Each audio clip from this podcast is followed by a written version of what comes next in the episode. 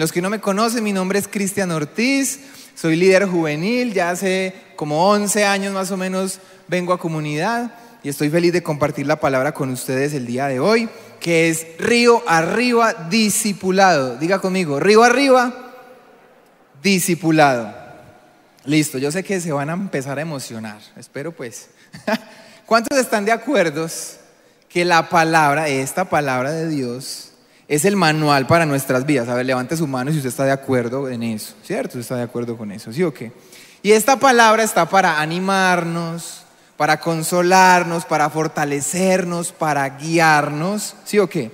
Y estoy seguro que las partes que más resaltadas están en su Biblia, si usted es de los que raya la Biblia y le pone así marcadores por todas partes, son las promesas de Dios.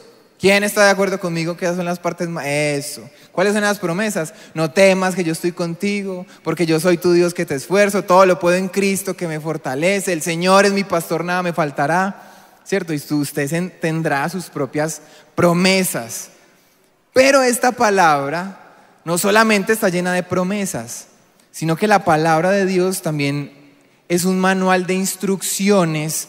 O aquí está plasmado el deseo del corazón de Dios de algunas cosas que Él quiere que nosotros cumplamos. Algunas cosas Él quiere que nosotros hagamos, ¿cierto? Él nos dejó instrucciones precisas llamamientos precisos, mandatos precisos que Él quiere que nosotros hagamos. Y si bien la salvación, ojo con lo que voy a decir, la salvación es por fe, es por gracia. Si bien la salvación es por gracia, hay muchas bendiciones que son por obediencia. Si usted es adultero y quiere una gran esposa, bueno, Dios le está llamando que usted sea obediente siendo soltero, soltera y sea, camine en integridad. Usted quiere bendiciones financieras, bueno, Dios le está instruyendo también que sea fiel, que, que administre de forma correcta. Las bendiciones vienen por la obediencia. ¿Obediencia qué? A sus instrucciones. Y yo encontré tres instrucciones que para mí resumen todas las instrucciones de la palabra de Dios. Vamos a enfocarnos en la última, pero rápidamente quiero hablar de las dos primeras. Entonces, esta es la forma en cómo Dios desea que nosotros respondamos a su amor. Y la primera está en Génesis 1, 28. Mire lo que dice. Dios los bendijo con las siguientes palabras. Sean fructíferos y multipliques, o sea, den fruto. ¿Sí o qué? Llenen la tierra y gobiernen sobre ella. Gobiernen. Reinen sobre los peces del mar, las aves del cielo y todos los animales que corren por el suelo. Vea pues, Dios creó al hombre y a la mujer para que fueran vicegobernadores de la creación. Él les dijo, ok, yo creo un huerto y ahora ustedes lo van a gobernar, lo van a administrar, lo van a hacer crecer, lo van a fructificar, ¿cierto? Esa fue la primera instrucción justo antes, mucho antes, esto es muy importante que lo sepamos del plan de redención de Cristo. ¿Por qué estoy haciendo énfasis en esto? Porque si nosotros pensamos realmente cuál es la intención, el propósito inicial de Dios para nosotros, es este. A veces nosotros estamos leyendo la palabra solamente desde Génesis 3, desde la caída, o desde Juan 3:16. Pero el plan inicial de Dios, multipliquen, fructifiquen, háganlo crecer. ¿Sabe qué nos estaba diciendo Dios? Hey, tomen lo que les di y hagan algo hermoso con eso. Y yo esto es lo que llamo el llamado cultural o el mandato cultural. ¿Sabe? Yo a veces pienso en esto y yo digo, wow, Dios, tú nos diste la capacidad de crear cosas nuevas. Y voy a decir algo que parecerá extraño, el huerto no estaba terminado. Faltaban cosas por terminar. ¿Sabe quién tenía que terminar? Nosotros. Nosotros leemos esta palabra y pensamos, sí, eso era por allá, para ellos. Uno lee eso y esto era por allá cuando Dios creó todo. No, pero eso también es para nosotros. ¿Sabe qué nos estaba diciendo Dios? Creen cosas nuevas, creen música, creen pintura, creen otros alimentos, creen estrategias, creen eh, proyectos, creen nuevas cosas diferentes. Este es nuestro llamado a gobernar lo que Él nos dio para gobernar. Llenen la tierra del conocimiento de la gloria de Dios. Y esto es ir río arriba, que en el lugar donde Dios te puso de influencia, tú puedas tomar lo que Dios te dio y hacer algo hermoso con eso. A veces pensamos que yo quiero servir al Señor 100% cuando trabaje en la iglesia. es que yo voy a servir al Señor cuando predique en un púlpito. Es que yo, no, nosotros adoramos a Dios en la carpintería, en la medicina, en el derecho, en la informática, en lo que sea que tú hagas, tú estás adorando a Dios. Ese, como jóvenes, tenemos que entender que tenemos un llamado a la cultura, a transformar la cultura y glorificar a Dios en medio de lo, de lo que hacemos y esto traerá personas a Cristo. El segundo llamado, entonces el primer llamado es nuestro llamado cultural, diga, llamado cultural. Nuestro segundo llamado es el mandato que está en Mateo 22, 37. Jesús contestó, ama al Señor tu Dios con todo tu corazón, con toda tu alma y con toda tu mente. Este es el primer mandamiento y el más importante. Hay un segundo mandamiento que es igual de importante, ama a tu prójimo como a ti mismo. Toda la ley y todos los profetas y las exigencias de los profetas se basan en estos dos mandamientos. Jesús nos está dando en un solo párrafo, en una sola expresión, en un solo mandamiento, toda la ley y todos los profetas resumidas. Él llegó y sacó todo lo que había escrito y dijo, esto es lo más importante. Aquí se resume la esencia. Ama al Señor y ama a tu prójimo. Ama al Señor y ama a tu prójimo. Entonces tenemos el primer llamado a la cultura, el segundo llamado a cumplir de amar a Dios y amar a nuestro prójimo y el tercer llamado donde nos vamos a enfocar en esta noche es una continuación del segundo que tiene que ver con amar a nuestro prójimo y el contexto de este tercer mandato, de este tercer llamamiento que Dios nos hace es el siguiente. Jesús muere, resucita al tercer día, le dice a sus discípulos que se encuentren con Él en Galilea. Ellos llegan a Galilea. Y quiero que se imagine con esto, conmigo esto. Imagínese la escena. O usted ha visto esas películas que, está el protagonista y su amada son separados y se lo raptan los alienígenas y luego los extraterrestres de otro país, de, otra galaxia, y le pasan un montón de cosas y casi se va a terminar la película y casi muere y la amada también casi muere y por último algo pasa y se reencuentran y ya se están mirando así cara a cara y él le dice la frase. Ustedes han llegado a su momento de la cúspide de, los, de las películas que son así. Ahorita me estaba viendo un pedacito de los Avengers. ¿Quién se vio los Avengers? La última. ¿Se acuerdan cuando salen todos los Avengers en unas bolas así grandes y todos aparecen porque estaban todos derrotados? Y, entonces está el Capitán América todo, todo feliz, ¡pum! Coge su martillo y dice la frase. ¿Quién se acuerda que dice? Avengers, unidos, y salen. Porque, porque monté en esta película. Miren, Jesús acaba de resucitar. ¿Usted cree que lo que va a decir él después de resucitar es importante o no? Tres años con sus discípulos. Y lo primero que les dice es sumamente importante. No es cualquier cosa. Es el momento wow de la película. Mire lo que les dice Jesús. Se me ha dado toda autoridad, Mateo 28, 18, después de resucitar estas son sus palabras. Se me ha dado toda autoridad en el cielo y en la tierra. Por lo tanto, vayan y hagan discípulos en todas las naciones, bautizándolos en el nombre del Padre, del Hijo y del Espíritu Santo. Enseñen a los nuevos discípulos a obedecer todos los mandatos que les he dado y tengan por seguro que estoy con ustedes siempre hasta el fin de los tiempos. Esta es la gran, otra vez, esta es la gran la gran comisión. De pronto usted vino nuevo hoy o llevó muy poquito, no había escuchado de esto. Mire, este es, esto es el mensaje, o sea, lo máximo. O sea, este es el mandamiento que Dios le dice, esto es lo que ustedes ahora van a hacer. Entonces si usted se identifica con la cruz, este mensaje es para usted. Es casi que lo están llamando a una, a una encrucijada, a ser parte de un ejército y esta es su misión. La gran comisión es su misión y es mi misión. Lamentablemente muchas veces se ha convertido en la gran omisión. Y no porque no queramos hacerla, sino porque no tenemos el concepto claro de lo que es la gran comisión. O porque tenemos conceptos cerrados de qué es lo que realmente quería decir Jesús con esto de la gran comisión. Eso es para los pastores, para los diáconos y gente por allá. No. Y hoy vamos a tratar de entender un poco de lo que significa realmente la gran comisión. Entonces, esto es importante. Debemos ver la gran comisión de forma horizontal y de forma vertical. Y yo sé que esto no se le va a olvidar. ¿Por qué? A veces vemos la gran comisión de forma horizontal, o sea, solamente evangelizar. Si una persona recibe a Cristo y estoy haciendo la gran comisión, es fundamental que reciban a Cristo antes de hacer los discípulos. Pero Jesús también habló de esto en otro momento wow de la película, cuando estaba subiendo al cielo.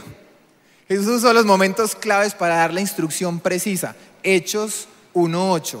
La gran comisión de forma horizontal. Si usted está tomando nota, ponga eso. La gran comisión de forma horizontal es Hechos 1.8. Pero recibirán poder cuando el Espíritu Santo descienda sobre ustedes, serán mis testigos y le hablarán a la gente acerca de mí en todas partes. Empieza en lo pequeño, en Jerusalén, en Judea, en Samaria y hasta los lugares más lejanos de la tierra.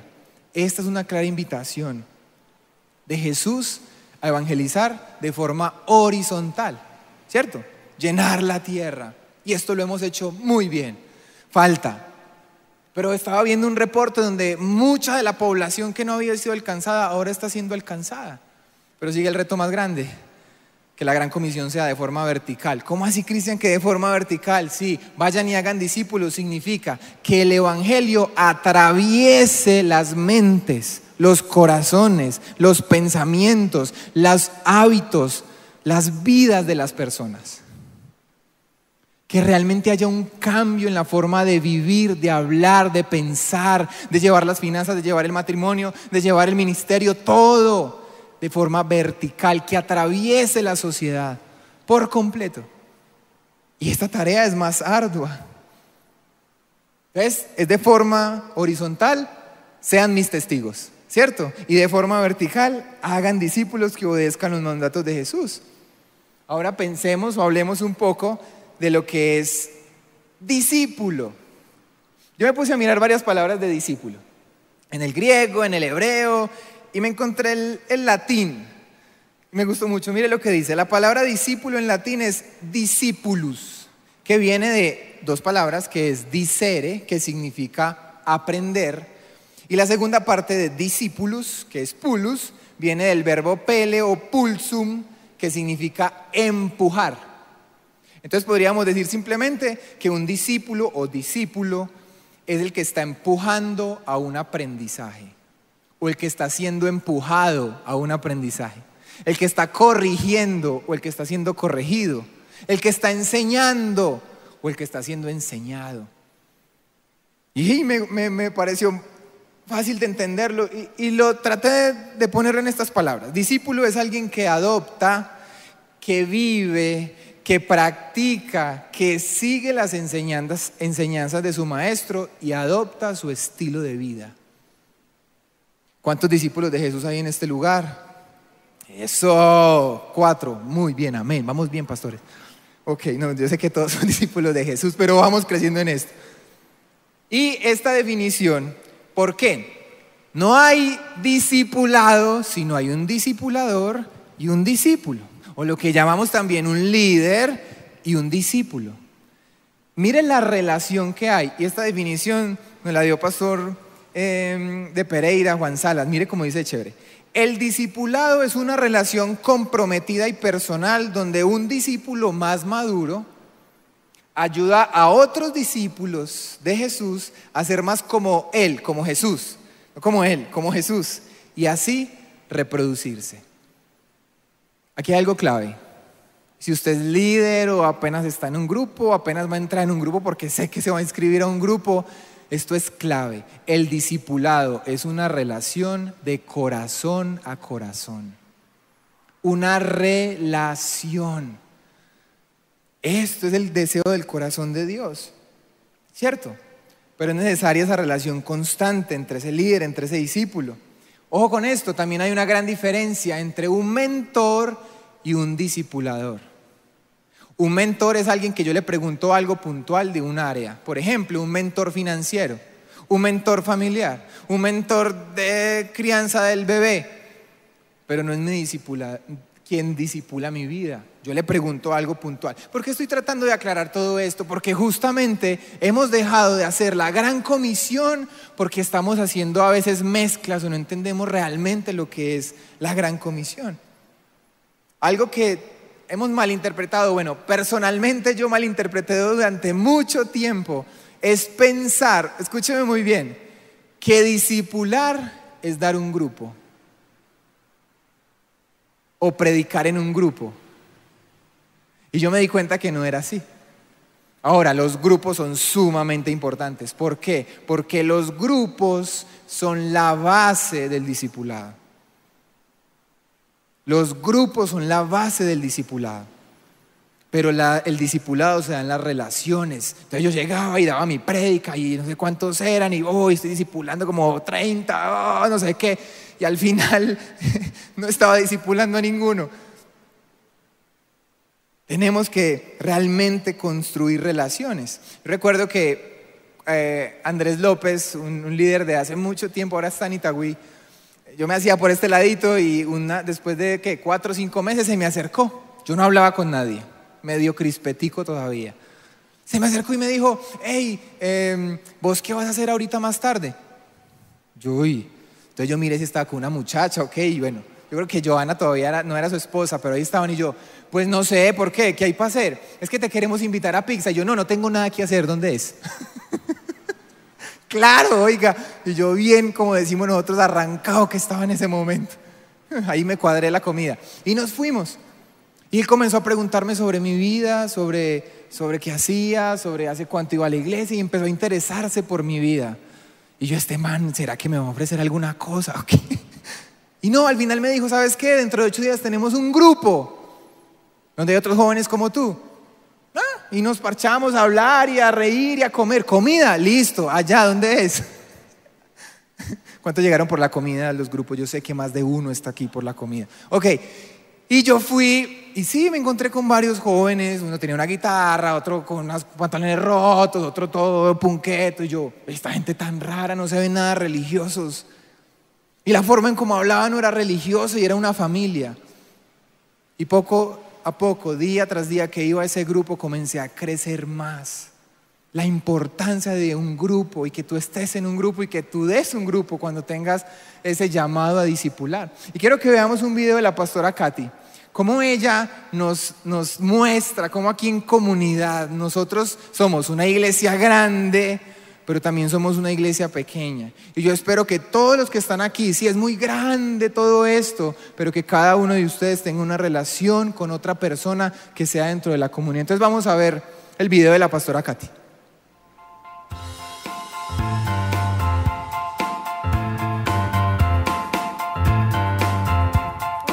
Compartir con ustedes el llamado a liderar. Todos tenemos llamados a liderar, ser líderes en la casa, en la familia, como pareja, porque cada creyente tiene llamado de ser cabeza y no la cola, de estar arriba y no de abajo.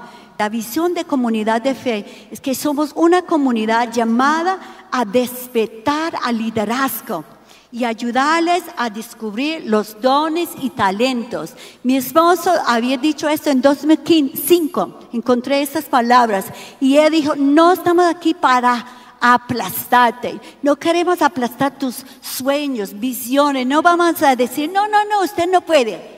Vamos a decir, tú puedes, todo lo puedes en Cristo todo y queremos levantarte, hacer cabeza en el hogar, en la familia, en lo que tú haces.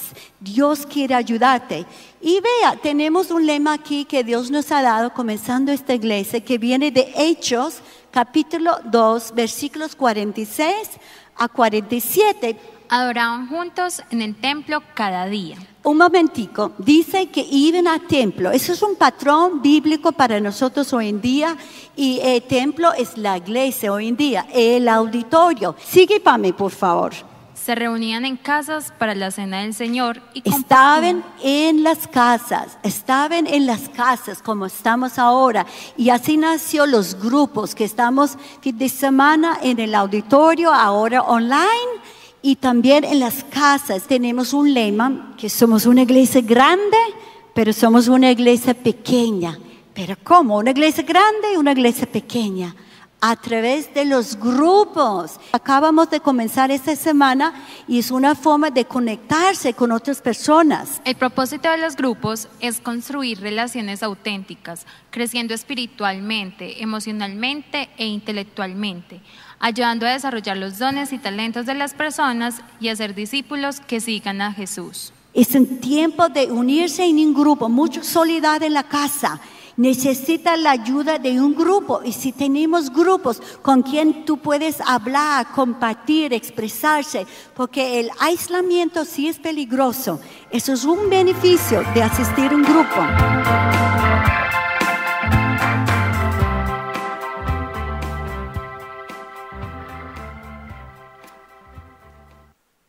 Esos son los beneficios de asistir a un grupo. ¿Quién le da un aplauso a la pastora Katy por la forma tan especial como nos guía a ser parte de los grupos? Me encontré una estadística eh, viendo una prédica acerca del discipulado muy interesante. Miren esto, de cada 10 personas que vienen a la iglesia, si esas 10 personas son discipuladas en un grupo de discipulado, de ellas 8 se sostienen en el tiempo. Pero si esas 10 personas Solamente esas 10 personas vienen a la prédica el fin de semana, tienen una consejería de vez en cuando, una oración de vez en cuando, pero no se conectan a un grupo, no son discipuladas, solamente se sostienen el tiempo de 3 a 4 personas. Necesitamos hacer parte de un grupo. ¿Sabe? Es tan importante un grupo que Jesús tuvo un grupo de discipulado. Durante tres años tenía su propio grupo. Y era un grupo lleno de personas pecadoras, delincuentes, ladrones, de locos realmente. Es sumamente importante que nosotros hagamos parte de un grupo. Entonces, si usted hace parte de esta familia, si usted ha entregado su vida a Jesús, si usted se identifica con la cruz, mire, este es un llamado para usted y para mí de no ser simples espectadores. Jesús le está llamando que usted entre a la cancha, no que se quede en la tribuna. Entre a la cancha a ser parte de la gran comisión, obviamente empezando en un grupo y siendo discipulado. Y ya al final vamos a hablar de algunas características del discípulo y del discipulador. Pero Él no quiere que simplemente seamos espectadores, es un llamado de involucrarnos activamente en este grandioso plan. Entonces Dios nos está haciendo el llamado de abrazar la gran comisión de Mateo 28, 19. Esta es mi misión, diga conmigo, esta es mi misión. Esta es mi misión. Y todo se desarrolla en medio de los grupos. Entonces, si usted no hace parte de un grupo, esta misma semana estamos activando los grupos. Ya mismo usted puede entrar al campus online, comunidadmde.com, y arriba va a aparecer un link grande que dice, quiero entrar a un grupo. ¡Pum! Usted le da ahí, aparece una, una lista para llenar, súper fácil, y esta misma semana estarán llamándole para ubicarle en un grupo. Listo. Entonces es el momento de hacerlo y si tú eres líder también es tiempo de activar. Ya esta semana arrancamos con toda, con, con el discipulado. Y si tú eres líder, si tú eres un discipulador, yo quiero regalarte esta palabra, porque sentía en mi corazón que quizás muchos líderes están heridos, están cansados, están frustrados, no ven avance. Y si usted es de esas personas que necesita, ok, vamos a hacerlo, pero necesito fuerzas, yo espero que esta palabra le anime. Y está en Hebreos 6:10. Escúcheme muy bien. Pues Dios no es injusto. No olvidará con cuánto esfuerzo han trabajado para Él y cómo han demostrado su amor por Él sirviendo a otros creyentes como todavía lo hacen. Nuestro gran deseo es que sigan amando a los demás mientras tengan vida, para asegurarse de que lo que esperan se hará realidad. Si tú estás desanimado, desanimada, si tú estás frustrado, herido por algo que ha pasado en el desarrollo de tu liderazgo, yo siento que es una palabra para ti de volverte a activar.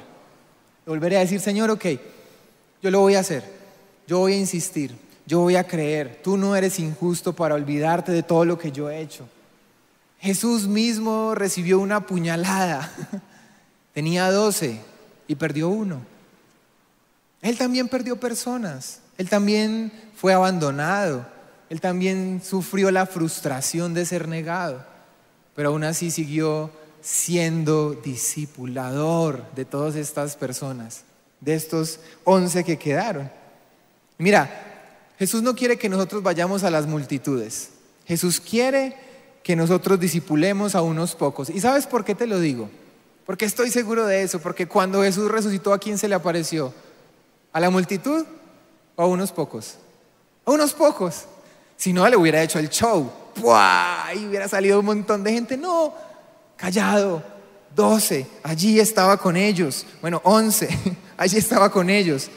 Entonces él sabía que esa era la única manera, ojo con esto, esa era la única manera de asegurarse que su evangelio, su palabra, iba a llegar hasta nuestros días, por unos pocos bien discipulados. Jesús quiere que vayamos a esos pocos. Y si tú sabes que este es un llamado para ti de abrir un grupo, nunca, nunca he tenido un grupo, ¿cómo se hace? Listo, yo voy a ir, lo voy a hacer. Es importante primero que, que estés siendo discipulado, que estés en un grupo y que hayas sido fiel en ese grupo que obviamente tu líder te recomiende para que tú abras un grupo, que hayas terminado crecer hasta, hasta el paso 4, que es influencia que teníamos antes de toda la pandemia, que seas un líder maduro, ¿cierto? Porque necesitamos también estar eh, eh, en, en un nivel de madurez para poder guiar a otros a Jesús. Entonces, si este es, sientes que este es tu llamado, vamos a ir con toda a iniciar esos grupos. ¿Listo? Rápidamente para que oremos. Vamos a ver algunas características de un discípulo y un discipulador. Entonces, primero, vamos a hablar del discípulo. Y diga conmigo, toda mi vida, pero diga duro. Yo sé que no se escucha por el tapabocas, pero haga como si no tuviera. Toda mi vida seré discípulo. Eso. Toda mi vida seré discípulo. Toda la vida vamos a ser discípulos. Toda la vida vamos a tener alguien a quien rendirle cuentas. Solito no. Necesitamos alguien que estemos rindiendo cuentas, que estemos obedeciendo, que estemos allí con esa cobija, con esa, con esa sombrilla de protección. Entonces, una característica, Lucas 5:27. Tiempo después, al salir de la ciudad, Jesús vio a un cobrador de impuestos llamado Leví, que era Mateo, sentado en su cabina de cobrador. Mire lo que le dice Jesús, sígueme y sé mi discípulo. Él le, dijo Jesús, entonces Leví se levantó, Mateo, el cobrador de impuestos, lo dejó todo y lo siguió. Esta fue la respuesta de Mateo. Entonces, la característica número uno que quiero compartirle de un discípulo es que lo deja todo y sigue a Jesús. Y este no es un llamado a que usted deje su trabajo. Ay, voy a dejar mi trabajo y voy a seguir a mi líder, ¿quién es? No, no, no, no. Pero sí es un llamado a que usted ponga a Jesús como prioridad en su vida. Si usted realmente quiere ser un discípulo, necesita tomar esa decisión, entregarle todas las llaves del llavero, todas, sumamente importante. Segunda característica, bueno, aquí hay tres realmente. Un discípulo es fiel, enseñable y disponible. Diga, fiel, enseñable y disponible. 2 de Timoteo 2.2. Lo que has oído de mí, Pablo le está hablando a su discípulo Timoteo y ahora él iba a ser otros discípulos. Lo que tú has oído de mí en la presencia de muchos testigos, eso encarga a hombres fieles que sean capaces de enseñar también a otros. Esta fue la instrucción de Pablo. Eh, Timoteo, tú has sido fiel, ok, llama a otros fieles. Pablo, tú has sido enseñable, ok, llama a otros enseñables. Qué duro a veces liderar a alguien que quiere que uno lo lidere, pero no es enseñable. Siempre se lo digo a los chicos, hey muchachos, ustedes pueden hacer lo que sea, estar reventados de muchas maneras, pero si usted es enseñable, humilde, usted va a avanzar. Pero es tan difícil a veces, ok, líder, sí, te amo, lo voy a hacer, y hace lo contrario. Oh. enseñable necesitamos, Señor, que nos des un corazón humilde y enseñable y disponible. Personas disponibles para hacer la obra, no desocupados. Dios no busca a los desocupados. Todos los llamados en la Biblia eran personas que estaban ocupadas. Vamos rápidamente a ver algunas características ahora de un discipulador, de un líder. ¿Y qué mejor ejemplo que Jesús? ¿Cierto? Primero, líder, discipulador, usted debe ser una persona vulnerable y genuina.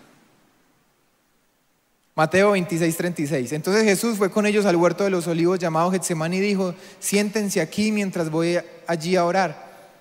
Los llevó a Pedro, a los hijos de Zebedeo, Santiago, Juan, y comenzó a afligirse y angustiarse. Jesús, el dueño del universo, frente a sus discípulos, afligirse. Bueno, es cierto, eso no tiene sentido. Jesús estaba siendo vulnerable con sus discípulos. Mire lo que le dice, mi alma está destrozada de tanta tristeza, hasta el punto de la muerte. Quédense aquí y velen conmigo. Esta generación, especialmente esta generación, como decimos nosotros en nuestros términos juveniles, ya no copia del super líder, el super pastor, el wow que hable con palabras. No, no, no, no. ¿Sabe de quién copia? Del que es vulnerable, del que es transparente, del que es humilde, del que es sencillo. Ese es el que esta generación está buscando. Y se lo va a dar fuerte, lo a Jesús Segundo, interesarse genuinamente por los discípulos. Jesús dijo, eh, Juan 10, 11, yo soy el buen pastor y el buen pastor da su vida en sacrificio por las ovejas. Como así, Cristian? Tenemos que dar la vida por nuestros discípulos. Jesús ya la dio una vez y para siempre, pero sí nos llama a interesarnos genuinamente por la gente. Y un buen discipulador hace preguntas precisas. Y se interesa y sacrifica cosas de su comodidad para que sus discípulos crezcan. Eso es morir de una forma u otra. Entonces eso hace un discipulador. Se interesa genuinamente por las personas, está dispuesto a sacrificar cosas y guiar su vida de forma integral. Y por último, un discipulador es plataforma para que a quienes él está guiando luego hagan cosas mayores que nosotros seamos los hombros de otras personas que hagan cosas mayores. Jesús lo dijo, ustedes cosas mayores que yo harán. Entonces, esta es nuestra misión, la gran comisión, ser discípulos y discipular a otros. ¿Y cuántos que están aquí dicen, sí Señor, heme aquí, envíame a mí? Y, y no quiero que levante su mano de forma, ay sí, amén, no, en serio mediten esta pregunta, porque es un llamado a incomodarse, como decía Pastor Juan 18 días, a montarnos en una barca que quizás no es la más cómoda de todas. Pero hoy Dios nos está haciendo un llamado especial, justo en el momento de la vida que estamos atravesando, justo en este momento tan denso, tan complicado, de tantas cosas, de tanta perversión, de tantas leyes en contra. No es un llamado a ir y protestar y que nos escuchen. No, ¿sabe cuál es el llamado? La gran comisión. Mientras el mundo utiliza toda su publicidad para mostrar el mal que se está gestando, el reino de los cielos también está avanzando. ¿Y sabe cómo está avanzando? Por medio de los grupos de discipulado. Porque la semilla y el trigo van a crecer al mismo tiempo. Y el reino de los cielos está avanzando. Y usted hoy está siendo llamado a ser parte de un grupo o a liderar un grupo, a entregar lo que por gracia ha recibido, que por gracia lo dé, pero no simplemente darlo, a involucrarse en la vida de la gente, atender su necesidad. Entonces voy a hacer la pregunta nuevamente y no levante su mano, solamente usted con Dios. Cierra sus ojos un momento. ¿Cuántos realmente le quieren decir, Señor, sabe que sí? Ok, no sé cómo hacerlo, pero envíame a mí, yo iré. Muéstrame esas personas, dime dónde debo estar, cómo lo debo hacer.